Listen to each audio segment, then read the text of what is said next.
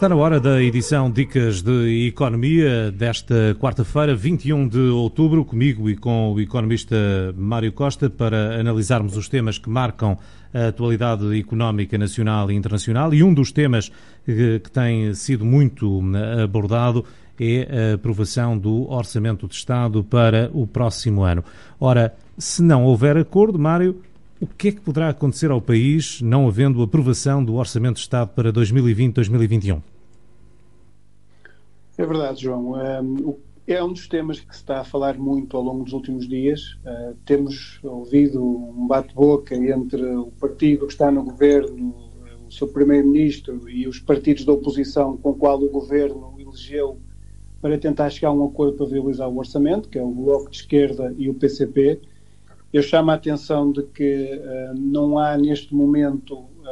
maioria parlamentar do, do, partido que está no governo, por isso, para aprovar um orçamento na Assembleia da República é preciso ter uma maioria de, com outros partidos, ou seja, fazer maioria com outros partidos, e neste momento o governo posicionou-se claramente com estes partidos que eu referi anteriormente. João, uh, o que é que pode acontecer se o orçamento não for aprovado? Primeiro, damos um mau sinal para fora. Ainda, esta, ainda hoje houve agências de notação financeira que vieram elogiar Portugal,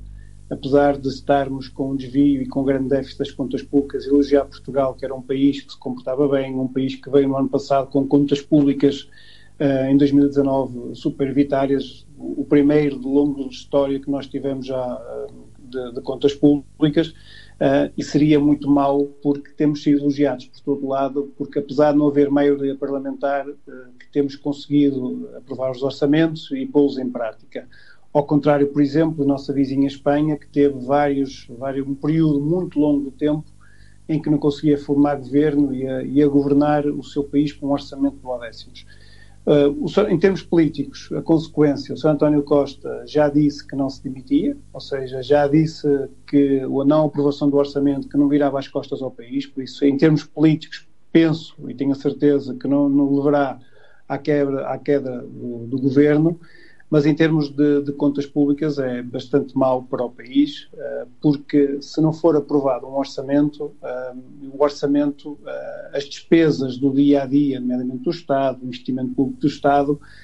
só pode ser gasto, o Governo só pode gastar um dozeavos daquela despesa que foi gasta no ano anterior. Ou seja, isto é quer dizer governar por duodécimo. Ou seja, quando não há um novo orçamento,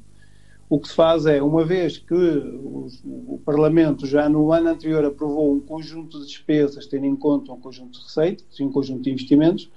o que se vai fazer é, enquanto não houver consenso com o novo, governa-se com base no ano anterior e cada mês pode gastar um dozeavos daquilo que foi gasto no ano anterior. Por isso, é importante termos claro esta situação, é importante termos claro de que não podemos eh, governar desta forma porque a realidade é diferente. Ou seja, nós temos uma realidade completamente diferente daquela que foi eh, para 2021 relativamente a 2020.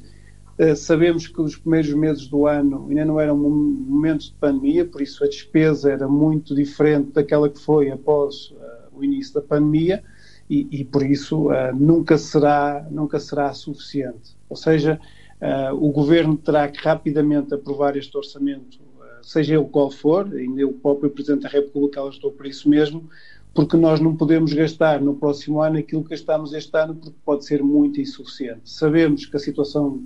de, do país pode agravar, motivado por um desaceleramento da economia bastante drástico. Já falamos aqui várias vezes que o próprio motor da economia será o investimento público, o investimento do Estado, referi logo isso quando iniciou a pandemia em março, por isso os privados vão ter sempre receio, porque há muita incerteza uh, do, do, futuro da economia, por isso, quer em termos de investimento, vai ser sempre bastante limitado, porque não sabem o que é que vai acontecer. Eu conheço muitos projetos de investimento que estão parados, por isso não será motor da economia. Por isso, o Estado terá um papel decisivo como motor da economia, no sentido de promover investimento e trazer a si e traz os privados mas também vão apoiar as empresas que, apesar de quererem investir, apesar de quererem trabalhar, motivadas pelo motivo pandémico, ou que, estão, ou que têm que estar encerradas, ou que, ou que por algum motivo não podem comercializar os seus produtos, eh, não podem trabalhar nem podem investir. Para além disso, também tem o próprio Estado a função de apoiar os mais favorecidos, nomeadamente os que estão desempregados, aqueles, as pessoas das pensões, Por isso, o Estado tem aqui um papel decisivo e todos os governos a nível mundial que estão afetados pela pandemia têm tido um papel decisivo no ultrapassar a situação em termos económica. E se não houver este orçamento retificativo, se houver um orçamento uh, que não for aprovado, se houver termos que gerir o país por duodécimos, isso será muito mal para todos nós, porque poderemos ver o país, cada mês que passa, a atrasar mais e a demorar uh, a retomar aquilo que nós estávamos a ter, que era uma boa pujança económica. Também é mau, para além da nossa, nossa imagem em termos de notação financeira para as agências de rating, também é mau porque quisemos dar o exemplo lá fora, com o primeiro país a apresentar o plano uh, de resiliência, ou seja, o nosso plano de recuperação, e se nós quisermos mostrar à Comissão Europeia e aos europeus, olha, Portugal foi o primeiro e fez o trabalho de casa, eles depois podem nos criticar porque não fizemos o trabalho de casa em termos de orçamento e não conseguimos gerar consenso. Por isso, é muito importante o orçamento ser aprovado a tempo e horas. Primeiro, para, para, dar uma imagem de que mantemos a coesão política, apesar de não termos maioria parlamentar. Por outro lado, as agências de rating, que, que apesar de estarmos a criar dívida, uh, somos um país que, que, assume o sentido de responsabilidade e não deixar o país cair ainda mais. Então, e depois, as empresas e as famílias precisam de sobremaneira que este orçamento seja aprovado para que não ficamos numa situação pior àquilo que já estamos, ou seja, uma, um problema sanitário que é de saúde pública que é bastante grave, não se tornar num problema social, um problema económico e, e resvalar para um problema social que pode afetar muitas famílias portuguesas. Muito bem. A União Europeia, entretanto, já contratou os bancos para arrancarem com emissão de dívida, porque as notícias que chegam lá de fora eh, são de dívida conjunta, falências, quarentena. Em Espanha, por exemplo, as falências têm vindo a disparar. É verdade, João. A União Europeia esta semana eh, já contratou os bancos para emitir uma dívida a 10 e 20 anos. Esta é uma dívida que a União Europeia vai usar para apoiar os países, nomeadamente eh, para aquelas as verbas que foram agora pedidas pela União Europeia, foram aquelas para apoiar o emprego. Nós sabemos que muito, houve muito valor, ou seja, aquele plano de recuperação da União Europeia, havia um valor bastante grande que era para a ajuda de promoção do emprego, desde o apoio às empresas, aquilo que Portugal fez com o layoff, e a União Europeia já vai colocar dinheiro à disposição do, dos Estados e fez este empréstimo. Chama a atenção que Portugal teve que antecipar alguma, alguma dívida para poder ajudar as empresas de uma forma imediata, desculpa, já desde abril, e que agora consegue depois retomar, ou seja, pagar essa dívida com este valor que vai receber da União Europeia. Por isso é um bom sinal e sinal que a União Europeia está também a acelerar os processos,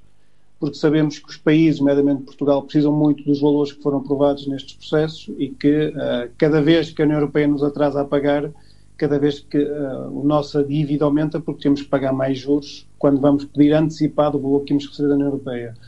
Relativamente às outras notícias, Espanha, Espanha é uma situação bastante delicada. As falências aumentaram 282% relativamente a 2019. Então, isto reflete uh, o confinamento que foi muito mais agressivo em Espanha do que em Portugal.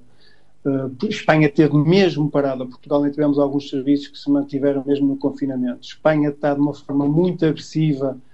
um, foi muito, de forma muito agressiva, parou a economia, parou a economia e que levou este descalabro. a própria banca em Espanha também apertou um pouco o cinto, porque já está a esperar também no futuro que haja muito incumprimento e por isso não quer estar nesta altura, na altura que depois é mais sensível depois para as empresas poderem pagar, por isso, eh, e as empresas não estão a conseguir aguentar. É mau também para Portugal, nós sabemos que uh, Espanha, Espanha tem dois, tem dois motivos importantes de ajuda a Portugal. Primeiro, é fornecedor de muitos produtos, há muita matéria-prima e muitos produtos que vêm de Espanha para Portugal e depois é um fonte de escoamento do nosso mercado, ou seja, é como se fosse quase um mesmo mercado de Portugal que está aqui encostado. Seja, eu conheço muitas empresas que a grande maioria da sua produção é para, para a vizinha Espanha. Se tens empresas a fechar, para além de não teres clientes de retalho, são os, os clientes de, de, revenda, que são aqueles clientes que depois vão vender os produtos ao consumidor final, se também tens empresas a fechar, significa que vai haver mais desemprego em Espanha e também há menos consumo. Por isso, as empresas portuguesas que vendiam para outras empresas estão piores porque há mais falências e as empresas portuguesas que vendiam diretamente ao público mesmo em Espanha também estarão piores consequência, porque se as empresas fecham em Espanha há mais desemprego e há mais menor será o consumo. Mário, isso e as empresas é... portuguesas que vendem para a Espanha não vão ter problemas com isso, por exemplo? É isso, João. É o que eu estou a acabar de dizer. Ou seja, muitas delas estão a ter problemas já. Eu conheço algumas que, inclusive no período de confinamento, tiveram elevados prejuízos porque o seu mercado era espanhol e nesta altura tentar diversificar mercados com as fronteiras fechadas e com a limitação que nós temos internamente do consumo eh, não é não é solução isso não vai acontecer eu já estou a, ver muitas empresas a passar por problemas eu conheço algumas empresas que estão com dificuldade e parece que não mas de matéria-prima só para teres uma ideia, não só a Espanha está a afetar as empresas portuguesas como outros mercados. Por exemplo, a Esponja, já empresas que façam colchões, empresas que se dedicam à produção de estofos e de sofás já estão com graves problemas, porque uma a grande empresa, uma das grandes empresas alemãs que fazia produzia espuma, teve confinada e, e, neste momento está num ritmo muito, muito lento em termos de produção e que levou a que não haja espuma. Só para teres uma ideia, João, a espuma subiu desde o período da quarentena para agora quase 30% do preço da matéria-prima imagina o que é as empresas ter que refletir isso no preço de venda dos seus produtos. Muitas vezes é impossível, tu não podes aumentar assim os produtos dessa forma. Por isso, para além de termos problemas no escoamento do produto, também estamos. A, a, o confinamento também originou problemas em termos de inflação, porque se os preços sobem, porque há menos, se há menos produtos para oferecer, o preço tende a subir porque a procura é a mesma, tu vais ter também problemas aqui de inflação, ou seja, se já estávamos com problemas de ter rendimentos mais baixos, se ainda por cima os preços ficam mais caros, há aqui uma quebra de poder de compra bastante brusca nestes dois sentidos. Por isso, ganhas menos, o, o que queres comprar é mais caro, eh, há aqui uma, uma deterioração do poder de compra muito grande dos portugueses. Uh, para teres outra ideia, tem uma empresa metalomecânica que felizmente está cheia de trabalho porque o setor dela está a crescer bastante e não é para Portugal, é para, para o Médio Oriente. Está com dificuldade de ter matéria-prima porque não tinha bobines da matéria-prima que ela usa para a metalomecânica para poder produzir.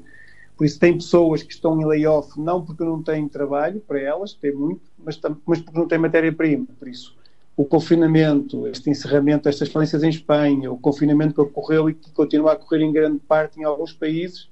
está a motivar um desaceleramento da economia eh, e nós, casos concretos que vemos em Portugal, isso a acontecer. Eh, para além disso, também temos coisas lamentáveis que também estão a prejudicar hoje em dia as empresas portuguesas. Eh, eu conheço empresas que ainda estão com algum trabalho também e motivadas pela pandemia estão a produzir produtos que, que o momento pandémico absorve mais rápido, que são caso de máscaras e tudo mais, estão a contratar pessoas e infelizmente quando as chamam, pessoas que tinham sido despedidas de outras empresas, chegam lá, ah, é mais longe, vivo mais longe, do, tenho, tenho que deslocar mais, vou gastar mais 5 a 10 euros de gás óleo,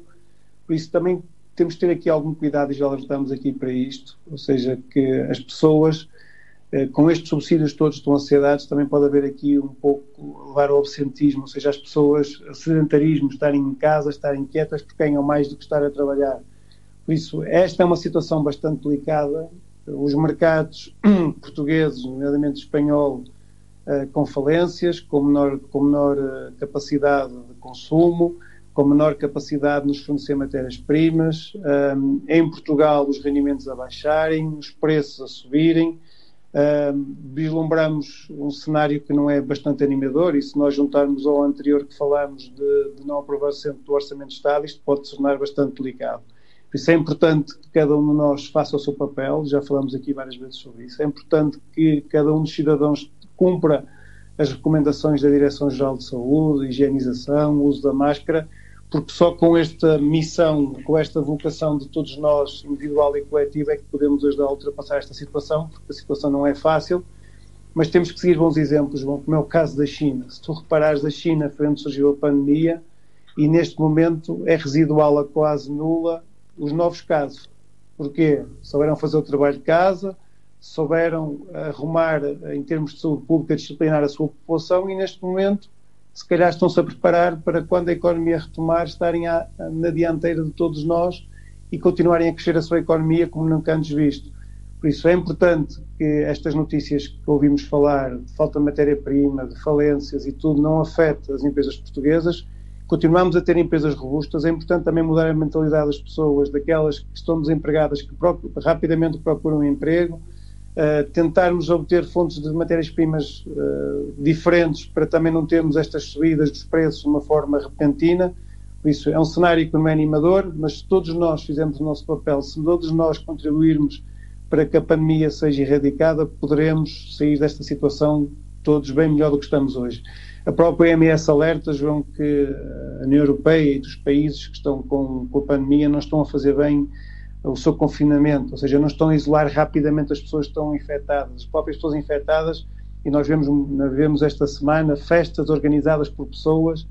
que levam a mais infecções. Por isso, eu acho que uh, o latino também tem essa, um pouco essa cultura diferenciadora, ou seja, nós não conseguimos estar muito tempo fechados, não conseguimos, se ser muito rigorosos e exigentes como outros povos, mas acho que devemos todas, João, isto, a situação económica é grave. Se nós não tivermos um comportamento individual de cada um de nós diferente, a situação pode ainda se tornar maior e para recuperar, se calhar não vão chegar 10 anos se nós não tivermos juízo. Muito bem. O economista Mário Costa com as eh, dicas de economia desta quarta-feira, 21 de outubro. Amanhã, à mesma hora, voltamos a estar em antena.